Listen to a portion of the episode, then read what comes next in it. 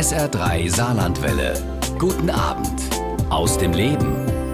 Wiegald Boning hat viele Talente. Er ist Komiker, Musiker und sehr erfolgreicher Autor. Viele kennen ihn durch die RTL-Comedy-Sendung Samstagnacht oder durch das Gesangsduo Die Doofen. Außerdem ist Wiegald Boning leidenschaftlicher Fußgänger. Und seiner Leidenschaft, dem Gehen, hat er sich intensiv in seinem Buch Der Fußgänger eine bodenständige Philosophie des Wanderns gewidmet. Heute ist er mein Gast bei SA3 aus dem Leben, worüber ich mich sehr freue. Hallo Herr Boning, schön, dass Sie da sind. Ich freue mich, hallo. Wo erwischen wir Sie denn? Bei Ihnen sieht es irgendwie nach Urlaub im Hintergrund ein bisschen aus. So halbwegs. Ich bin in Vorarlberg. Meine Frau ist ja Opernsängerin und die singt hier in diesen Tagen die Zauberflöte und sie ist die Königin der Nacht und ich hüte die Kinder. Oh, das ist aber, in der Nacht. das ist aber nett äh, von Ihnen. Zwischendrin auch mal Zeit, äh, ja, mit den Kindern einen Spaziergang zu machen? Ja, natürlich, den ganzen Tag, sicher. Ich bin dafür zuständig. Woher kommt Ihre ja, Leidenschaft äh, für das Fußgehen? Waren Sie schon immer ein Fußgänger, seit Sie gehen können? Solange ich mich erinnern kann, ja. Also vorher gibt es ja keine Erinnerung. Die setzt ja immer erst so mit drei, vier Jahren ein bei uns Menschen. Ich kann mich erinnern, dass mein Vater mich auf jeden Fall immer sonntags eingeladen hat, an seiner großen Sonntagswanderung teilzunehmen. Und das war für mich immer ein Wochenhighlight. Im Umland der Stadt Oldenburg, wo ich herkomme, haben wir Wälder, Moore, Wiesen besucht. Und ich fand es immer hochgradig spannend. Vielleicht hat mich das geprägt bis heute. Ja, über die Tour mit dem Papa können wir gleich noch ein bisschen intensiver sprechen. Aber kann man schon sagen, das zu Fuß gehen zieht sich so ein bisschen wie ein roter Faden durch Ihr Leben. Was, was mögen Sie so daran am zu Fuß gehen? Sie sagen ja, ist fast so wichtig für mich wie Essen und Schlafen. Ja, das ist ja so ein Fundament. Ähm, die meisten von uns sind ja auf den Füßen unterwegs lebenslang. Also jetzt die kürzesten Wege, da geht es ja los aus dem Bett rüber zum Ohrensessel und dann rüber zur Küchenzeile und wieder zurück. Das ist ja schon ein kurzer Spaziergang Spaziergang, wenn man es genau nimmt. Und dann äh, nach oben ist das offen. Also ich habe auch gerne diese Gänge verlängert zum Gang um den Pudding, wie man in Oldenburg sagt, bis hin zu ausgewachsenen Wanderungen. Was ist so Ihre liebste Form? Gemütlich gehen, zu spazieren, flanieren oder wirklich auch richtig laufen? Oder wie es gerade passt? Alle alle Formen. Also, was ich nicht nachvollziehen kann, ist der Siegeszug des Autos. Äh, ich habe immer schon es bevorzugt, an der frischen Luft aus eigener Kraft unterwegs zu sein, kann mich stattdessen aber auch mit Tretroller, Fahrrad, schwimmend oder im Tretboot fortbewegen. Das geht auch, aber äh, viel einfacher ist es natürlich, sich einfach auf die eigenen Füße zu stellen und vorwärts zu gehen. Wandern ist auch eine große Leidenschaft von Ihnen. Sie haben es gesagt, Sie waren früher sonntags immer mit Ihrem Papa unterwegs. Was sind so die ersten Erinnerungen an die Touren mit Ihrem Vater? Ja, Spannung. Äh, mein Vater, äh, ein großartiger Geschichtenerzähler und kenntnisreicher Dozent der Regionalgeschichte, wusste also zu vielen uralten Bäumen im Wald oder zu einzelnen Moorlöchern, zu Bauernhöfen äh, große Geschichten zu erzählen, die er immer packend darbot und ich habe beflissen zugehört und fand das spannend und habe das bei meinen eigenen Kindern dann auch so gemacht. Mhm. Also auch ich ertappe mich dabei, so ein Wiedergänger meines Vaters zu sein, im wahrsten Sinne des Wortes. Mhm. Also viele denken ja mit, mit Schrecken vielleicht an die Spaziergänge mit ihren Eltern am Sonntag. Ihr Vater hat es dann offenbar einfach spannend gemacht und ja auch das ein oder andere Abenteuer offenbar für sie bereit gehalten. Da gab es ganz viele Abenteuer. Also nur mal ein Beispiel. Wir stehen im Moor vor einem Moorloch und mein Vater sagt, das ist übrigens ein Moorloch. Ähm, wenn man da jetzt reintritt, dann kommt man ohne Hilfe nicht wieder raus. Ich weiß nicht warum. Vielleicht aus reiner Doofheit oder eine vorweggenommene Rebellion der Pubertät. Ich mag so acht, neun Jahre alt gewesen sein. Jedenfalls machte ich einen Schritt nach vorne und landete im Moorloch. Vielleicht auch einfach, um auszuprobieren, wie das ist, wenn man so in so einem Moorloch versinkt. Ähm, bis zum Brustbein steckte ich drin und mein Vater reichte mir dann seinen Wanderstock, war genauso perplex wie ich und holte mich wieder raus. Also das sind so oh prägende Erlebnisse natürlich. Äh, also ich habe das Moorloch dann sozusagen am eigenen Leibe auch erfahren und weiß, aha, ohne Hilfe kommt man nicht so schnell wieder raus. Und zukünftig einen Bogen um das Moor gemacht. Ich bin nicht wieder in Moorlöcher freiwillig eingestiegen, sagen wir mal so. Im Moor war ich zwischendurch auch immer mal wieder. Sie wandern gerne, nicht nur mit Ihrem Papa. Sie haben Ihr Buch Der Fußgänger Ihrer Mama gewidmet. Waren Sie mit der auch regelmäßig zu Fuß unterwegs? Ja, meine Mutter ist auch bis heute begeisterte Wanderin, Wandererin. Äh, Wanderin kann man auch sagen, glaube ich. Wanderin. Ähm, ja. Ich war mit ihr eine, auch eine weitere meiner frühen Kindheitserinnerungen unterwegs im Watt. Mag bei Bensersiel gewesen sein, in der Nordsee. Ähm, bei ablaufend Wasser auf dem Watt unterwegs und wir mussten ein Priel durchqueren auf dem Rückweg zum Festland. Und dieser Priel wurde breiter und breiter und es war sehr gefährlich. Meine Mutter geriet leicht in Panik, ich natürlich auch. Und sie ging dann mit mir auf den Schultern durch diesen reißenden mhm. Salzwasserstrom. Auch das hat sich mir eingeprägt. Also auch mit meiner Mutter waren diese Wanderungen nie betulich oder gar langweilig, sondern immer voller Spannung. Waren Sie so ein abenteuerliches Kind? Äh, das hat sich dann so ergeben. Ich habe eher den Eindruck, dass ich Sohn von Abenteurern bin. Die, also das war nicht meine Wahl, ob das jetzt spannend ist oder nicht. Vielleicht, vielleicht war es bei meinen Eltern auch eher Nachlässigkeit, keine Ahnung. Jedenfalls hatte ich spannende Erlebnisse auf Wanderungen. Mhm. Ihre Eltern haben auf der Bank gearbeitet, vielleicht ein Ausgleich äh, zu dem Bürojob in der Bank. Alle beide, kann sein, ja, ja, ja, das ist vielleicht möglich, dass sie dann besonders spannende Freizeitbeschäftigungen bevorzugten. Was hat das für die Beziehung ja zu Ihrem Vater auch bedeutet, so oder Ihre Vater-Sohn-Beziehung, sonntags immer gemeinsam unterwegs zu sein? Äh, vorbehaltlos gut. Also es gab natürlich die übliche Krise in der Pubertät.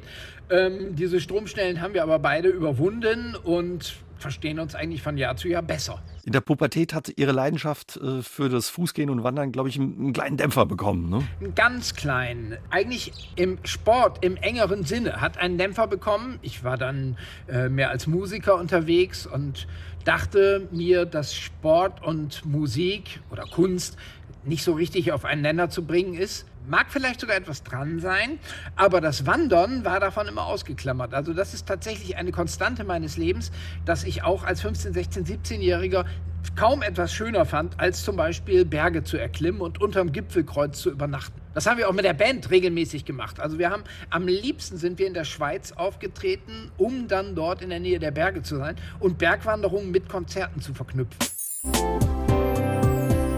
Sie haben uns eben erzählt, ja, dass Sie früher auch gerne dann, ja, als Sie Musik gemacht haben, mit Ihrer Band gerne gewandert sind. Sie haben in einer Punkband gespielt als Jugendlicher. Kix hieß die, K-I-Doppel-X.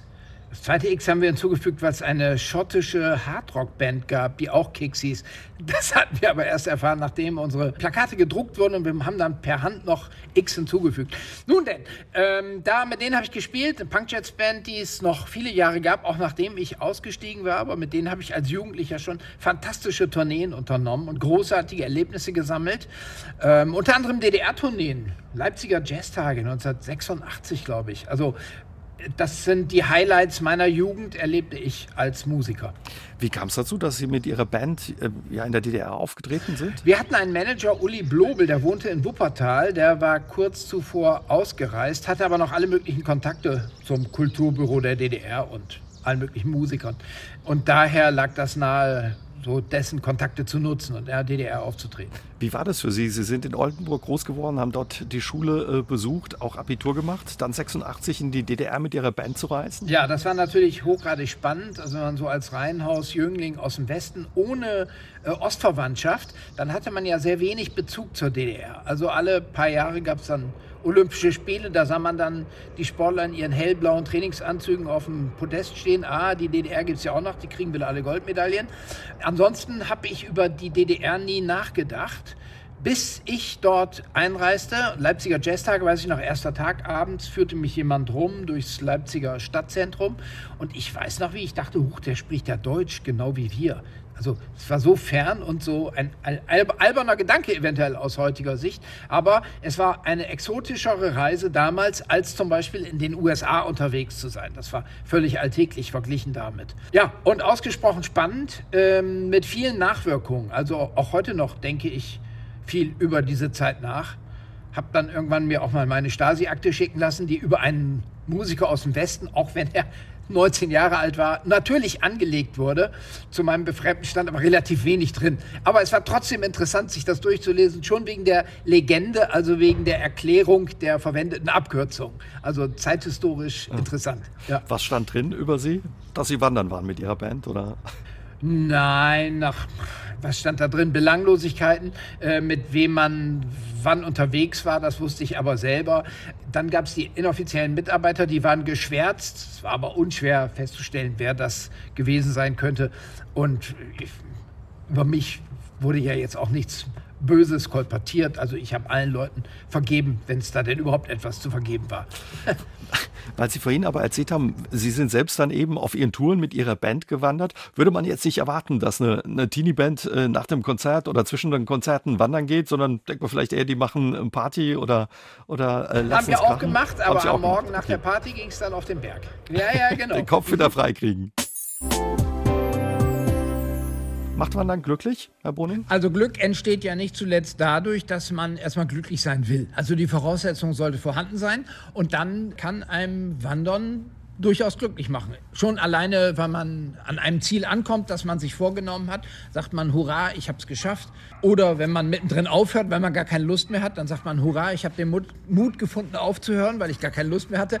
Also wie auch immer. Man kann ja aus den absonderlichsten Lebenssituationen das Gefühl des Glücklichseins schöpfen, so auch aus dem Wandern. Sie haben, äh, schreiben auch in Ihrem Buch, Wandern hilft überhaupt, auch in Lebenskrisen. Hat es Ihnen auch schon in der einen oder anderen Krise geholfen, zu Fuß unterwegs sein zu können?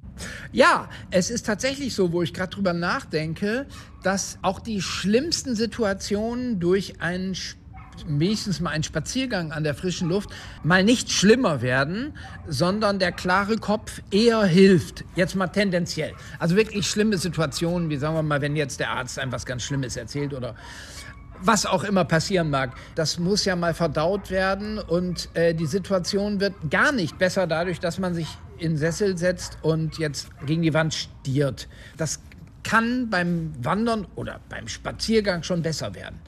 Also die frische Luft ist so eine Art Allheilmittel, behaupte ich jetzt einfach mal. Ihr Tipp, wie ja, trickst man den Schweinehund aus, wenn man es sich zu bequem gemacht hat auf dem Sofa oder im Sessel?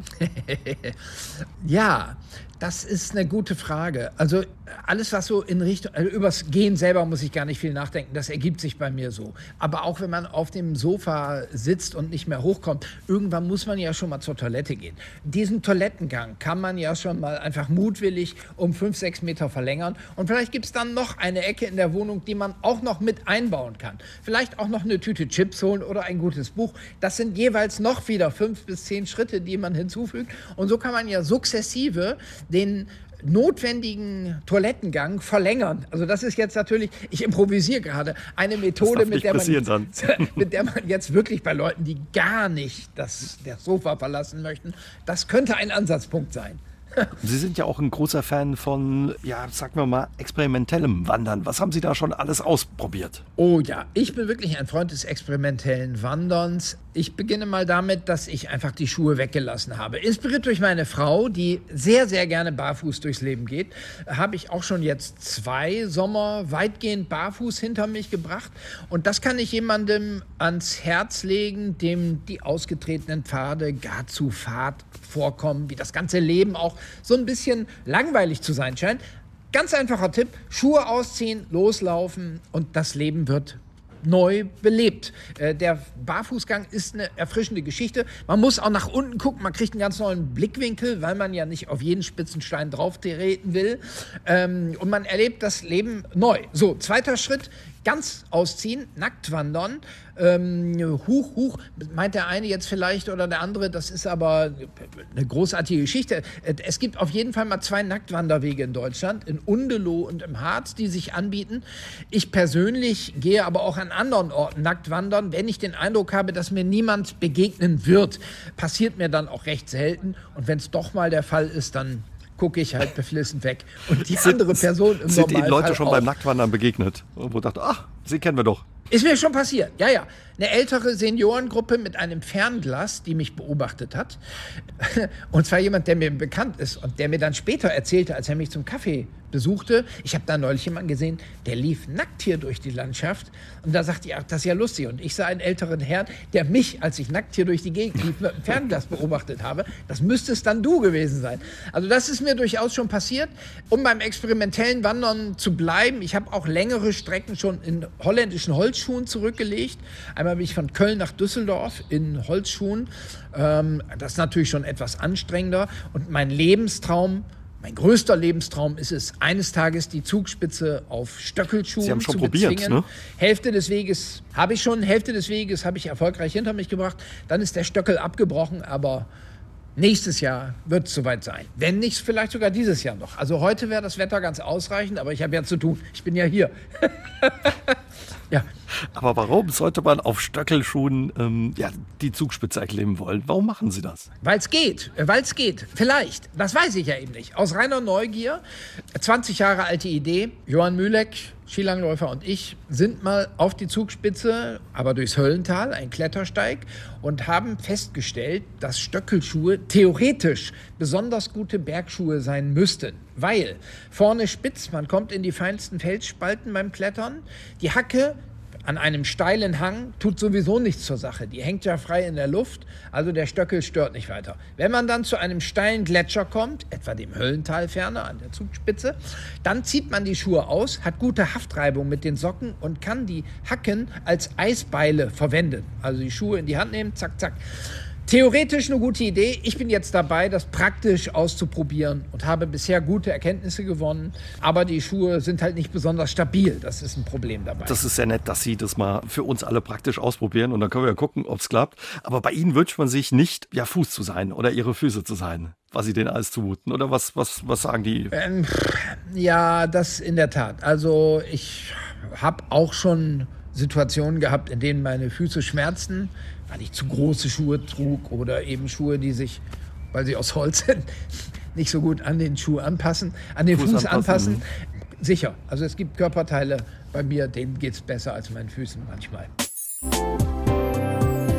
Sind Sie eigentlich schon mal im Saarland zum Wandern gewesen? Ja, auf dem Dollberg zum Beispiel, dem höchsten Berg des Saarlandes, zusammen mit Bernhard Hoecker, im Rahmen der 16 Summits, der Besteigung der höchsten Berge der deutschen Bundesländer.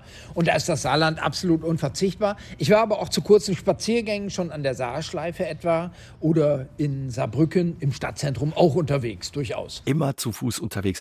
Apropos Extreme, Sie mögen gern Extremsportarten. Sie sind zum Beispiel im vergangenen Jahr 52 Marathons gelaufen, 52 Marathon gelaufen, Marathons, Marathon. Marathons, sage ich immer. Marathone, Marathoni, Marathon. Weiß ich nicht. Sie wissen, was ich meine, aber auch sonst suchen Sie ja die Herausforderung. Äh, was haben Sie da schon alles gemacht? Ich glaube, mit dem Tretroller über die Alpen und so Stöckelschuhe, Zugspitze erklimmen, haben Sie uns schon gesagt? Äh, richtig. Ach, ich bin zum Beispiel Weltmeister im Langsamschwimmen, weil ich der langsamste Bodensee-Durchquerer bin, der auf offizieller Route von Friedrichshafen nach Romanshorn geschwommen ist. Ich bin schon mal geradelt von Füssen nach Rom, genau 1000 Kilometer von Stadtgrenze zu Stadtgrenze. Ein Meisterstück, sich immer so zu verfahren, dass man am Ende genau bei 1000 Kilometer rauskommt. ähm, also da habe ich schon allerhand Erlebnisse gesammelt, muss ich gestehen. Gab es was, wo Sie sagen, oh, das war eine Schnapsidee, das hätte ich besser nicht probiert? Oh, häufig. Also eine richtige Schnapsidee war unlängst auf Einladung meines großen Sohnes Zyprian, bin ich bei so einem Megamarsch gewesen. 100 Kilometer wandern ich weiß nicht, ich dachte, meine Schuhe passen richtig. Vielleicht fehlte auch einfach nur die notwendige Motivation. Vielleicht reicht es nicht, sich von seinem Sohn einladen zu lassen und dann zu denken, ich will zeigen, dass ich ein guter Papa bin und gehe jetzt an seiner Seite mit. Ähm, jedenfalls bin ich nach 50 Kilometer ausgestiegen. Ähm, oder aber mit dem Klackbrat quer durch Deutschland und dann wollte ich immer im Hotel nachmittags bereits druckreif ein Buch darüber schreiben. Und das stresste mich so, dass ich schon nach drei Tagen, nach 250 Kilometern oder so die Segel gestrichen habe und das Klapprad an den Nagel hängte. Also die Anzahl meiner Abbrüche ist bereits groß. Ja. Die ist groß. Was sagt Ihre Frau zu all Ihren Abenteuern und dem Drang nach Extremen? Ja, meine Frau, die hat auch so einen leichten Drang nach Extremen, würde ich mal sagen. Ähm, die ist äh, Opernsängerin und singt am liebsten die Königin der Nacht. Ich würde mal sagen, das ist Extremsport. Wenngleich braucht aber nicht so viel Zeit, um das Extremsportliche durchzuführen. Da reichen wenige Minuten und zwei Arien. Aber die hat da auf jeden Fall Verständnis für und sie hat mich auch oft angeregt. Also zum Beispiel auf dem Tretroller über die Alpen sie zu begleiten. Eigentlich ging es darum, dass sie endlich mal mit dem Mountainbike über die Alpen wollte. Mir war es etwas zu langsam mit ihr. Ist jetzt nicht despektierlich gemeint. Darum nahm ich einen Tretroller. Ist vielmehr ein Tipp an alle Paare, bei denen ein Partner immer meint, oh, ich fahre lieber nicht mit meinem Mann, der ist viel zu schnell oder auch viel zu langsam, da langweile ich mich. Gibt es auch andersrum, dass Frauen die schnelleren sind. Und da ist die Kombination Unbedingt. Ma eben. Und da ist die Kombination Mountainbike, Tretroller absolut zu empfehlen. Genau, da stellt man sich einer neuen Herausforderung vielleicht auch. Ne? Wenn ja. man denkt, oh, ich ich bin genau. zu schnell. ruckzuck. Ja, ja, ja, ist genau. das geklärt. Sie zelten auch gerne, ja? Ich habe äh, eine, eine ausgewachsene Zelterkarriere hinter mir. Äh, in den letzten Jahren zelte ich nicht mehr ganz so oft, weil ich wieder, wieder kleine Kinder habe. Aber ich habe auch schon mal 200 Zeltnächte am Stück hintereinander absolviert und bin durchaus Campingfachmann. ja. Aha. Kann man übrigens auch schön im Saarland machen. Wo war so mit so, was würden Sie sagen, der außergewöhnlichste Ort oder der schönste Ort, der Ihnen in Erinnerung geblieben ist, wo Sie Ihr Zelt aufgestellt haben? Ganz klar, ich bin ja Werder Bremen-Fan und für mich die schönste Nacht war im Mittelkreis des Weserstadions mit dem rech rechten Ohr auf dem Anstoßpunkt liegend. Keine besonders angenehme Nacht eigentlich, weil die ganze Nacht Flutlicht brannte. Am nächsten Tag war Derby gegen den HSV damals. Und ich meinte auch, dass die Rasenheizung Geräusche von sich gibt. Ähm, ich habe also nicht viel geschlafen, aber vor allen Dingen schlief ich nicht wegen der Euphorie und der Begeisterung an diesem Ort jetzt übernachten Und die Vorfreude wahrscheinlich aufs Derby. Und Sie haben nicht äh, gefroren wahrscheinlich, wenn die äh, Rasenheizung an war. Nein, gefro gefroren habe ich sowieso in den 200 Nächten nie, weil ich hatte einen guten Schlafsack und wenn der trocken bleibt und zu winterlichen Temperaturen passt, kann man im Zelt eigentlich gar nicht frieren. So würde ich mal sagen jetzt. Auch das kann ich jedem empfehlen, dem das Leben irgendwie zu langweilig ist. Wohnung kündigen, raus, ab in den Schlafsack und mit ein oder anderthalb Personenzelt durchs Leben ziehen. Ist immer eine spannende Geschichte. Man braucht drei Monate, um sich wirklich daran zu gewöhnen, dass man wirklich genauso fest im Zelt schläft wie zu Hause. Aber dann äh, verliert das seinen, seinen herausfordernden Reiz und wird einfach nur ein schönes Abenteuer. Was für Erinnerungen haben Sie an die Zeit, äh, ja, wenn Sie an Samstagnacht äh, bei RTL denken? Ja, äh, vornehmlich gute. Das waren spannende Zeiten, vor allen Dingen die ersten zwei, drei Jahre. Danach setzte so eine gewisse Ermüdung ein. Aber da gab es so zwei, drei Wochen. Da passierten so immens viele Dinge in so kurzer Zeit. Also die ganzen Preise, die man damals kriegte, die Partys, die man erlebte, Vorgruppe von John Bon Jovi, wenn der dann am Bühnenrand stand und nicht kapierte, warum die Deutschen es jetzt toll finden, wenn jemand auf einer verstimmten Blockflöte und einer Wandergitarre äh, spielt und fragt, seid ihr alle doof? Und alle sagen ja. Also das hatte schon viel Schönes damals. Sie waren mit ja, Ihrer Band, die Doofen, äh, eben Vorband bei Bon Jovi, bei der großen Stadiontour. Damals 95 oder sowas war das, das Mitte 4, der 90er. 94, 95, genau. 94. Mhm. Und wie kam es dazu? Hatte Bon Jovi eine Idee, wer bei ihm da die Vorband spielt? Oder? Nein, ich kann mir vorstellen, dass er da nicht weiter gefragt wurde. Das war der Konzertveranstalter und unser Manager, die sich da kurz geschlossen haben. So, es kam auch vielleicht aus Festivalzusammenhängen, weil das gut funktionierte bei Rock am Ring und Rock im Park. Haben Sie sich äh, getroffen zwischen den Konzerten, vor den Konzerten mal? Und Wenig. Äh, John Bon Jovi ist ein eher schüchtern, also scheuer Charakter kann man fast sagen. Also da hat man sich nett gegrüßt und vielleicht mal ganz wenig Smalltalk, aber ganz viel Kontakt war da nicht. Nein, da war Slash dabei. John Bon Jovi und Slash, die hatten dann schon mehr miteinander zu tun. Äh, ja. wenn, wenn, wir jetzt schon bei den Doofen sind, lassen Sie uns doch äh, da mal bleiben. Ähm, wie entstand es damals im Rahmen von äh, Samstagnacht, äh, die Idee zu dem Gesangsduo? Oder? Ja, Olli Dittrich und ich, wir hatten vorher schon Erfahrungen gesammelt als die Doofen. Es gab vorher ein Album, das keine Sau interessierte. Uns kannte niemand. Wir haben aber alle schon äh, interessante Stücke geschrieben, wie Doof bleibt doof. Ein Stück, das wir dann später auch noch wieder live zum Besten gegeben haben. Unter anderem bei RTL Samstagnacht. Und da passte es perfekt rein. Mhm. Wir wussten auch schon, wie wir es nicht machen sollten. Also haben also aus unseren Misserfolgen gelernt und dann alles erfolgreich zusammengebracht bei Lieder, die die Welt nicht braucht, dem Zyklus und dem Album, das dann 1994 rauskam. Mhm. Riesenerfolgsalbum. Sie haben die Charts gestürmt. Damals, Sie haben schon gesagt, viele große Preise auch eingefahren. Den Echo, die Goldene Stimmgabel, auch den Bambi haben Sie bekommen. Haben sich manchmal die Augen gerieben? Ja, was Sie mit Ihrer Musik alles ausgelöst haben? Damals gar nicht so sehr. Wir waren ich sage jetzt mal einfach, jugendliche Überheblichkeit. Kennzeichnete uns so ein bisschen. Das hielten wir für richtig angemessen und normal, dass wir diese Preise kriegten und auch die Charts stürmten. Aus heutiger Sicht sehe ich das etwas anders. Ich begegne immer wieder Menschen, die zum Beispiel Lieder, die die Welt nicht braucht, ausnahmslos komplett auswendig mir vorsingen können und das auch tun. Und dann stehe ich davor, freue mich, empfinde das als großes Privileg, dass man den Menschen offenbar so ein Geschenk gemacht hat und die so bewegt hat, dass die also das etwas auswendig gelernt haben, was mir damals schon nur mit Mühe gelungen ist. Heute würde das noch schwerer klappen wahrscheinlich. Ja, und da bedanke ich mich beim, bei wem auch immer dafür. Vor allen Dingen bei den Leuten, die es auswendig gelernt haben. Sie haben mal in einem Interview mit der Zeit auch gesagt, Sie und Olli haben sich perfekt ergänzt. Wie haben Sie sich ergänzt und was haben Sie zum Beispiel auch von ihm gelernt? Was habe ich von Olli gelernt? Zunächst mal Perfektionismus. Das ist ähm, ein Wesenszug, der mir grundsätzlich völlig abgeht. Aber ich habe zumindest mal verstanden, wie, wie ein Perfektionist zu Werke geht und ähm, wie er alles bis ins Kleinste durchleuchtet und nach Optimierungspotenzialen abklopft. Äh, und ich könnte das zur Not jetzt auch machen also ich mache es natürlich nur, wenn ich zusammen mit Olli agiere, wie gerade unlängst, als wir für RTL Samstagnacht das Wiedersehen, die große Show bei RTL, uns wieder ins Studio begeben haben und zusammen Stücke aufgenommen haben. Olli hat von mir vielleicht oder an mir einen gewissen Mut kennengelernt hat, auch mal den Perfektionismus wegzulassen und einfach etwas rauszuhauen, was man dann auch so stehen lässt man muss nicht immer alles feilen, solange die Botschaft ankommt. Aber Sie sind bis heute ähm, verbunden. Ja, Olli und ich sind verbunden, ob wir wollen oder nicht. wir, wir gehören in gewisser Weise zusammen. Das ist so. Demnächst soll es eine neue Auflage geben, quasi ein Revival von Samstagnacht. Wie war es, die alten Kollegen äh, nochmal zu treffen nach all den Jahren? Sehr, sehr spannend. Es gab immer mal wieder Produzenten, die uns zusammenbringen wollten. Die Zeit war aber einfach noch nicht reif. Äh, und nun bin ich von Hause aus kein nostalgischer Typ. Ich war zum Beispiel noch nie auf einem Klassentreffen oder so etwas.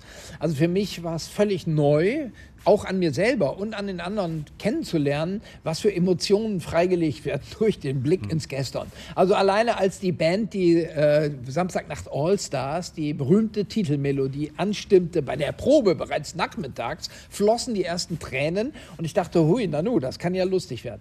Und wahrscheinlich bedingt durch den Tod von Mirko Nonchev war das natürlich eine Show auch mit sehr lustigen Momenten, aber eben auch sehr traurigen.